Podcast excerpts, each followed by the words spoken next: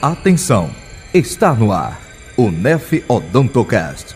O melhor da odontologia você encontra aqui.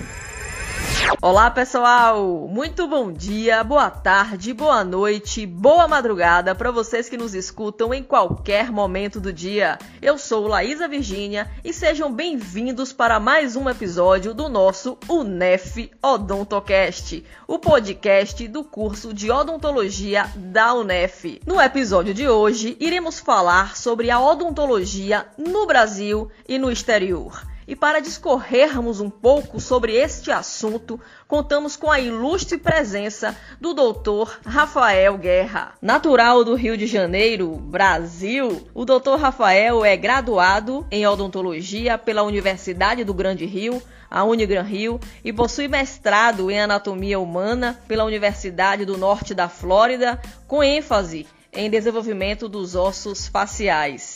Ele foi diretor da divulgação da política de saúde oral e epidemiologia da Escola de Harvard de Medicina Dentária, implementou diagnósticos adequados em todas as escolas de odontologia da América do Norte. Seja muito bem-vindo, doutor. Estamos muito felizes e honrados com a sua presença. Olá, pessoal. Jorge Maia aqui falando com vocês. Laísa, só completando o que você falou, o Dr. Rafael ele foi odontologista por 17 anos e foi a partir dessa vivência que ele decidiu seguir a carreira de gestão odontológica. Seja muito bem-vindo, Dr. Rafael, ao nosso podcast. Sinta-se abraçado por todos e eu, ansioso que sou, vou me segurar para te agradecer pela sua disponibilidade, pelo seu aceite ao nosso convite em participar do nosso projeto. E não só eu, mas todos querem saber o que te levou a querer exercer a profissão odontológica em outro país? Esse seu interesse foi antes da graduação? Foi durante a graduação? Foi após a graduação? Explica pra gente aí. Saudações, Laísa. Saudações, Jorge. E saudações aos nossos ouvintes. É, essa pergunta, Jorge, com relação à minha vontade né, de exercer a profissão em outro país, ela, ela tem que ser respondida de uma forma muito objetiva, que é o seguinte: eu queria ser perito e ao iniciar as matérias de odontologia legal e deontologia odontológica, eu, eu percebi que eu poderia estar com a qualidade de vida um pouco mais alta se eu, eu fizesse odontologia legal e trabalhasse como perito fora do Brasil. Eu tinha parentes já morando nos Estados Unidos que me teve, me, me deram a oportunidade né, de, de visitar com uma certa frequência e entender como é que funcionava os Estados Unidos como um país, e não como a, a grande maioria das pessoas conhece, com uma exposição muito curta, às vezes de até 15 dias, visitando parque temático ou fazendo turismo. Né? A realidade do país ela é bem diferente da realidade do turismo. Mas por causa dessa facilidade de ter parentes nos Estados Unidos, eu tive a oportunidade de visitar com frequência e, portanto, ter uma ideia do que, que eu queria com relação à minha carreira. E os Estados Unidos tinha mais a oferecer para mim do que o Brasil nesse sentido. Certo, e encontrastes pelo caminho algumas dificuldades que pudessem vir a comprometer a escolha em exercer a profissão fora do país, como por exemplo questões familiares ou financeiras? E em a resposta sendo positiva, poderia nos dizer qual foi o maior empecilho? Algumas dificuldades, Larissa é ótima, né? É, foram muitas. A, a, as dificuldades da vida que todas as pessoas enfrentam não são poucas. E o fato de você ser imigrante, você ainda coloca em cima das dificuldades normais que todo mundo enfrenta, a dificuldade do idioma, a dificuldade da cultura, que são duas coisas diferentes. Eu conheço muita gente que fala inglês bem, mas não consegue se estabelecer nos Estados Unidos porque não tem um entendimento da cultura americana. É... E as questões do, da distância, né? Tanto de parentes quanto de amigos. Eu, apesar de ter um tio, como eu mencionei na, na pergunta anterior, né? Apesar de ter familiares aqui, eu não tenho uma roda de amigos de colégio ou de faculdade que veio para cá. Então as dificuldades foram muitas, mas principalmente com relação à questão do, da inserção na cultura, né? Você, as limitações maiores são na questão do idioma. Enquanto você não domina o idioma inglês, você está fadado a ficar sempre às margens da sociedade. E isso não foi diferente para mim. Eu cheguei e a minha limitação do idioma e da cultura americana impedia que eu fizesse provas, de que eu validasse meu diploma, de que eu pudesse transmitir de volta para a sociedade as credenciais que eu tinha e poder ajudar as pessoas, poder fazer atendimento, poder fazer tudo.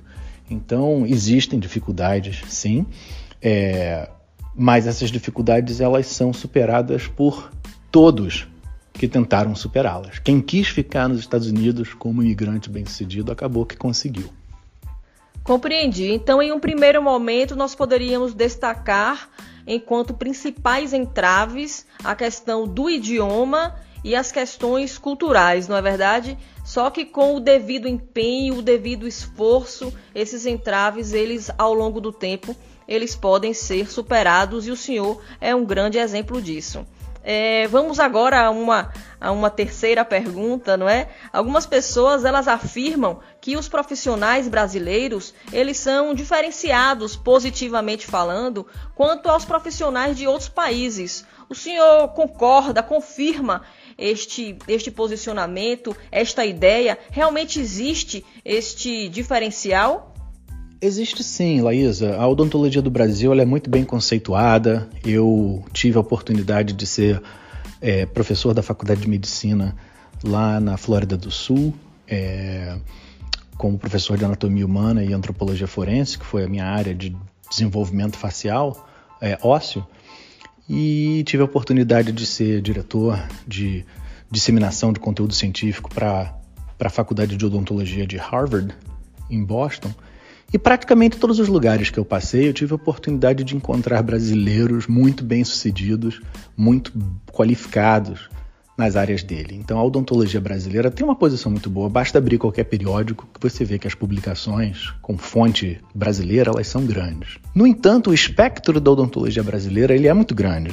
Então a gente também vê coisa muito ruim vindo do Brasil. Você vê certas iatrogenias, certos casos tanto de negligência, imperícia, imprudência na odontologia acontecendo com, com frequência no Brasil. Por que isso? Porque o Brasil é um país muito grande, né, de dimensões de, continentais, né? E o espectro é muito grande, você tem de tudo. Você tem gente muito boa, você tem gente muito ruim, você tem gente muito alta, você tem gente muito baixa. Você... A diversidade brasileira, ela é muito grande. E essa diversidade, ela se reflete na odontologia também. Você tem de tudo, o bom, tudo do melhor e tudo do pior vindo do Brasil. Sim, sim, doutor Rafael, é isso mesmo. E essa pergunta que Laísa fez para você é bastante interessante porque a gente acaba ouvindo isso de alguns professores na faculdade, é, falando sobre essa diferenciação, né, esse destaque dos dentistas brasileiros. Então foi bastante importante você estar respondendo essa pergunta para a gente. E aproveitando, outra dúvida que surge é quanto ao tipo de consultório que prevalece nos Estados Unidos. É o consultório coletivo, é o consultório individual. Qual a dica que você daria para quem pensa em mudar de país? Jorge, fica difícil de eu te responder o que prevalece em âmbito nacional, porque os Estados Unidos ele é muito fragmentado nesse sentido, né? É, ele é um país que cada estado é uma célula bem diferenciada comparado com o outro. É óbvio que existe uma diferença muito grande entre Fortaleza e Porto Alegre, né? A gente sabe que existe uma diferença cultural, os sotaques brasileiros são diferenciados. Mas aqui nos Estados Unidos essa diferença ainda é um pouco mais exacerbada. Nos estados que eu tenho conhecimento, nos estados que eu tive a oportunidade de trabalhar, que é Massachusetts, Flórida, Maine e, e New York, a gente tem uma combinação dos dois. Você tem um consultório coletivo, onde você tem um conjunto de, de especialistas trabalhando, onde o cara entra lá, é visto por um cirurgião geral, por um dentista, que depois indica para pério, para endo, para órtese. Existe. Mas os consultórios singulares, onde você tem um único dentista trabalhando com uma equipe grande, é, é o que é o que eu vejo com mais frequência, entendeu? É o que prevalece na minha realidade, o que pode ser diferente na Califórnia, pode ser diferente no Colorado, pode ser diferente em outros lugares.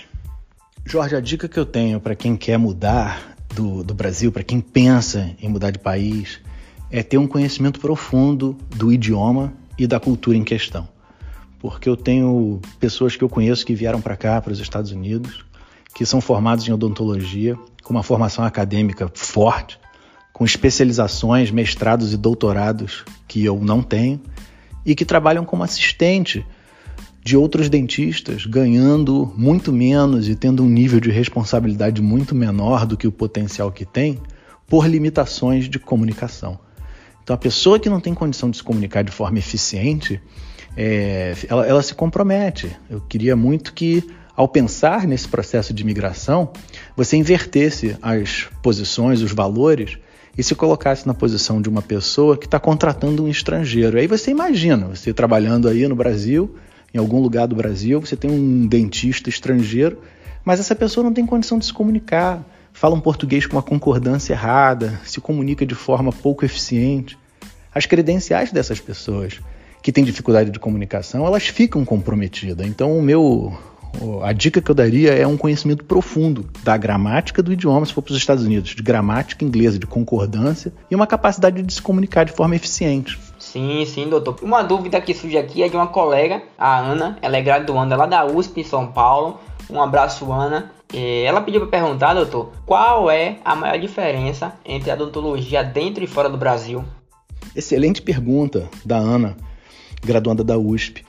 É, a maior diferença, o maior contraste que eu vejo na odontologia, da odontologia é, dentro e fora do Brasil é que do Brasil ela é feita de forma um pouco menos comercial.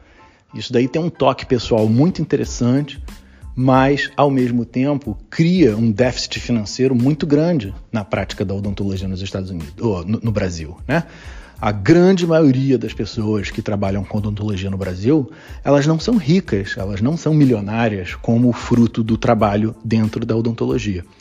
E isso é exatamente o oposto aqui nos Estados Unidos. Todo mundo que é formado em odontologia, dentro de um espaço de tempo relativamente curto, entre 5 e 10 anos de formado, está é, tá ganhando uma quantidade de dinheiro que é incalculável, impensado, inimaginável para a realidade da odontologia do Brasil. E não é porque a odontologia daqui é cara, é porque a odontologia daqui ela é exercida de uma forma diferenciada, entendeu? Essa é uma das maiores diferenças que eu vejo. A odontologia do Brasil, ela não tem uma pegada comercial no sentido de visar o lucro. Ela tem uma, uma pegada de saúde, ela tem uma pegada de restabelecer, prevenir e curar doenças da cavidade oral e dos tecidos né, ali que ali estão. Excelente! E abrindo um pequeno parênteses, eu gostaria de elucidar a importância de tê-lo aqui hoje, justamente porque trata-se de uma pessoa que pode falar com propriedade a respeito da atuação odontológica em solo nacional brasileiro e também fora do país. E aproveitando este ensejo, nós sabemos que a odontologia ela vem sendo cada vez mais valorizada no Brasil, mas ainda assim, muitos profissionais eles se perguntam se não seria o caso de investirem em uma carreira no exterior, se não seria mais vantajoso. O que é que terias para falar a respeito disso? A odontologia no exterior é uma boa opção para os brasileiros? Laísa, o que eu tenho para falar com relação a isso é de que os valores que importam para as pessoas, eles são muito individuais. Então, essa questão de imigração, ela precisa ir de encontro aos valores que a pessoa busca. Eu, por exemplo, tenho uma mãe que é apaixonada pelos Estados Unidos, ela acha tudo que os Estados Unidos têm para oferecer uma coisa maravilhosa. Veio para cá, comprou casa, passou um tempo nos Estados Unidos, voltou para o Brasil porque quis, mas ela tem verdadeira paixão pela cultura norte-americana e o que, que os Estados Unidos têm para oferecer. E ao mesmo tempo eu tenho um pai que acha que os Estados Unidos é um consumismo sem pé nem cabeça, uma qualidade de vida horrível, um país que valoriza muito pouco as pessoas e visa muito mais a matéria, a, o consumismo, entendeu? Então, todas as duas visões têm um pouco de verdade, mas no final das contas é muito individual o que uma pessoa busca, se vale a pena ou não apostar em uma carreira no exterior, se é uma coisa vantajosa. A gente, para responder isso, a gente tem que definir o que é vantagem, a gente tem que entender o que é essa posição vantajosa. E essa posição vantajosa ela muda de uma pessoa para outra, entendeu? Então é muito individual. Eu jamais arriscaria dizer que vale a pena ou que deixa de valer a pena porque é difícil você prever o que é bom ou ruim para as outras pessoas. Eu não me arrependo, o único arrependimento que eu tenho é de não ter vindo antes. Eu adoro minha qualidade de vida, gosto muito do que aconteceu comigo, sou muito orgulhoso do que eu fiz da minha vida como um imigrante. Que bom, que maravilha! E o senhor sofreu algum dissabor, alguma rejeição por ser de outro país? Não, Laís, eu nunca recebi nenhum tipo de rejeição, muito pelo contrário, eu sempre fui muito bem recebido quando identificado como estrangeiro. Ah, A realidade dos Estados Unidos com relação ao imigrante, ela é uma realidade que ela só dá de frente, ela só encontra resistência, rejeição, discriminação se você de fato tem limitações, se você aplica para, se você faz a inscrição para um trabalho, você vai lá e chega na hora que você não tem condição de fazer porque você tem limitações que não foram reveladas, é óbvio que você vai ter algum tipo de discriminação. Mas a discriminação, o que está sendo discriminado é a sua competência, não é a sua nacionalidade, entendeu? A grande maioria dos brasileiros que eu conheço que vieram para cá com um nível superior e abraçaram a cultura e têm um desenvolvimento do idioma de forma exemplar, é, estão em posições maravilhosas. Estão todos eles muito bem. Aqueles que reportam dificuldade, é, dificuldade profissional, rejeição, geralmente são pessoas que têm um idioma, têm uma barreira do idioma. E aí é claro que elas são vítimas de uma discriminação porque as pessoas não conseguem se comunicar de forma eficiente com elas. Mas não tem nada a ver com nacionalidade, não. E aproveitando essa pergunta e a sua resposta, doutor, o que você tem a dizer para aquelas pessoas que sonham em exercer a profissão fora do Brasil? Jorge, o que eu tenho para dizer para essas pessoas é que, querendo ou não, elas são representantes do Brasil quando elas estão fora dele, entendeu? Então é muito importante que você tenha uma formação acadêmica muito sólida, é muito importante que você tenha um entendimento das regras sociais de comunicação. O brasileiro ele se comunica de uma forma de que aqui nos Estados Unidos, no Canadá, principalmente nos países que têm né, idioma anglo-saxão, assim, tem uma cultura bem diferente, é uma forma de comunicação muito pouco eficiente. É muito natural o brasileiro interromper as pessoas quando as pessoas estão falando, você não permitir que um ciclo de comunicação que uma pessoa está tendo com você se complete antes de você se manifestar. E eu não sabia disso. Eu morava no Brasil, me comunicava como um brasileiro, vim para cá, aprendi inglês e me comunicava como um brasileiro falando inglês. E isso, com o tempo, se revelou ser uma, um, um déficit, ser uma, uma coisa ruim no meu currículo. Então, a hora que você entende, você compreende a cultura e você se comunica com as pessoas no idioma dela e no formato dela, sem interromper, é, sem comprometer o raciocínio da pessoa que está em desenvolvimento enquanto ela está falando, você espera, fica ali, escuta. Quando a pessoa termina, você entra e faz o seu argumento. Isso é uma coisa muito importante por aqui, entendeu?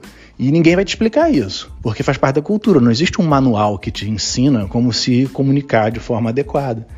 Então, o que eu, o que eu falo para as pessoas que estão com esse tipo de interesse, que sonham em exercer a profissão fora do Brasil, é para ter um conhecimento profundo do idioma, porque é através da comunicação que todas, deixa eu repetir, todas as portas vão se abrir através de comunicação. Sim, sim. E por aqui a gente costuma bater na mesma tecla que é a do planejamento. E gostaria que você falasse sobre as duas versões. Primeiramente, a de um estudante que pensa em praticar odontologia fora do Brasil e segundo, um profissional da área que busca novos horizontes. O que ambos precisam saber antes de tomar alguma iniciativa para não extrapolar o seu orçamento. Jorge, é difícil falar de orçamento porque quando a gente fala de orçamento, o que é pouco para uns é muito para outros e vice-versa. Então, essa parte financeira aí eu acho que é, é muito difícil eu ficar gerando opinião, sabe? Mas com relação ao planejamento, eu acho que mais uma vez a comunicação é uma coisa muito importante. Eu acho interessante escolher as instituições de ensino que são do seu agrado. Por exemplo, aqui nos Estados Unidos existe uma diferença cultural muito grande entre uma faculdade de odontologia e outra. No final das contas, você vai sair do programa sabendo odontologia. Mas é bem diferente quando você vai para uma turma que você tem gente que está ali vibrando na sua mesma frequência, interessado nas mesmas coisas e com uma afinidade cultural maior, entendeu? Então eu acho que para qualquer pessoa que está querendo vir para cá, tanto segundo né, um profissional buscando novos horizontes ou o estudante que pensa em praticar fora, eu acho mais importante você escolher para onde você quer ir e fazer um estudo profundo com relação a isso. Ah, mas para mim tanto faz. Se eu for para Flórida ou se eu for para Califórnia, dá no mesmo. Provavelmente você não vai nem para um nem para o outro. Agora a pergunta que não quer calar, aquela que todos querem saber, a pergunta de 100 milhões de dólares.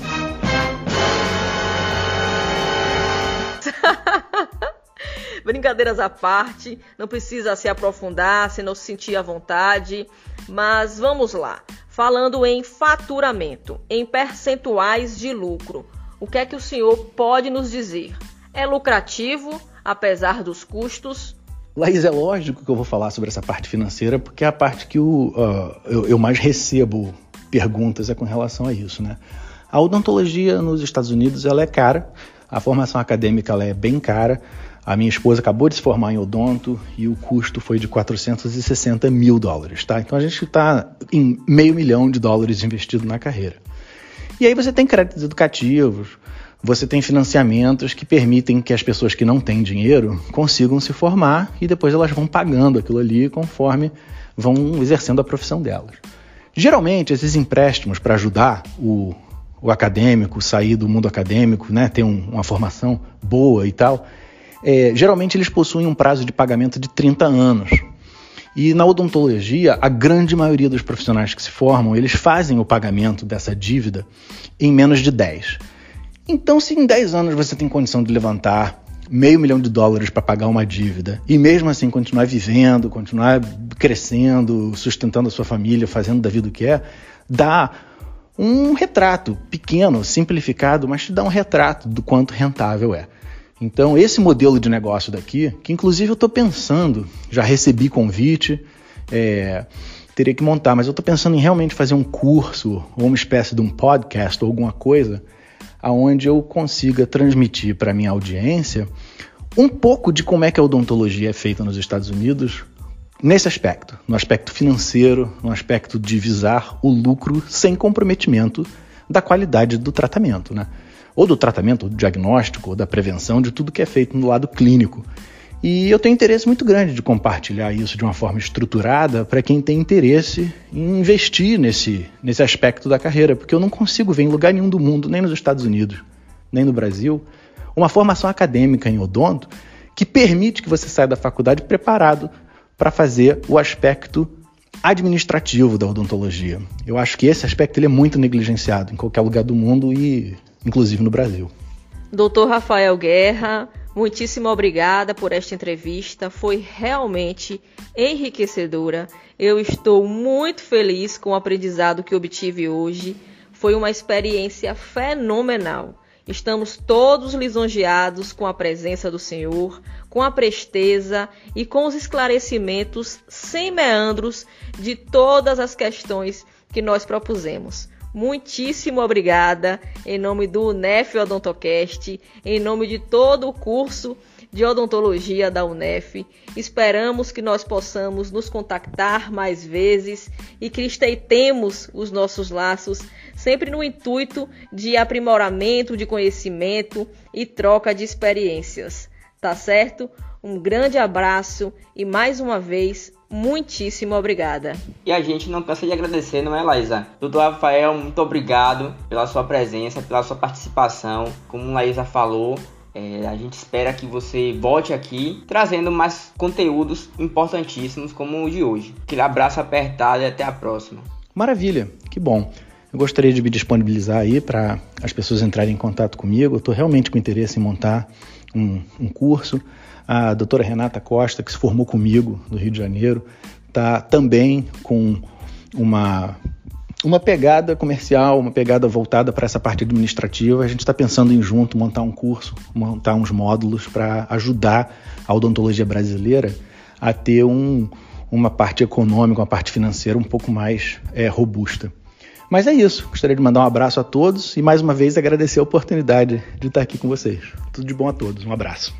Então, pessoal, assim nós finalizamos mais um episódio do nosso UNEF Odontocast. Esperamos que vocês tenham gostado do episódio de hoje. Eu confesso que estou até agora maravilhada com este episódio, tá bom? Não se esqueçam de nos seguirem nas redes sociais, no Instagram de Odontologia da UNEF, o Odonto UNEF. Vocês encontrarão um link que os direcionarão para todas as nossas plataformas digitais, seja para este podcast, seja para o blog que foi elevado a site, como também para o YouTube. Aproveitem os conteúdos, lá vocês encontrarão entrevistas, bastidores do podcast e muito mais. Eu vou ficando por aqui. Um grande beijo, até a próxima. Fiquem com Deus e tchau, tchau. Você ouviu o Nef Odontocast. Até o próximo encontro.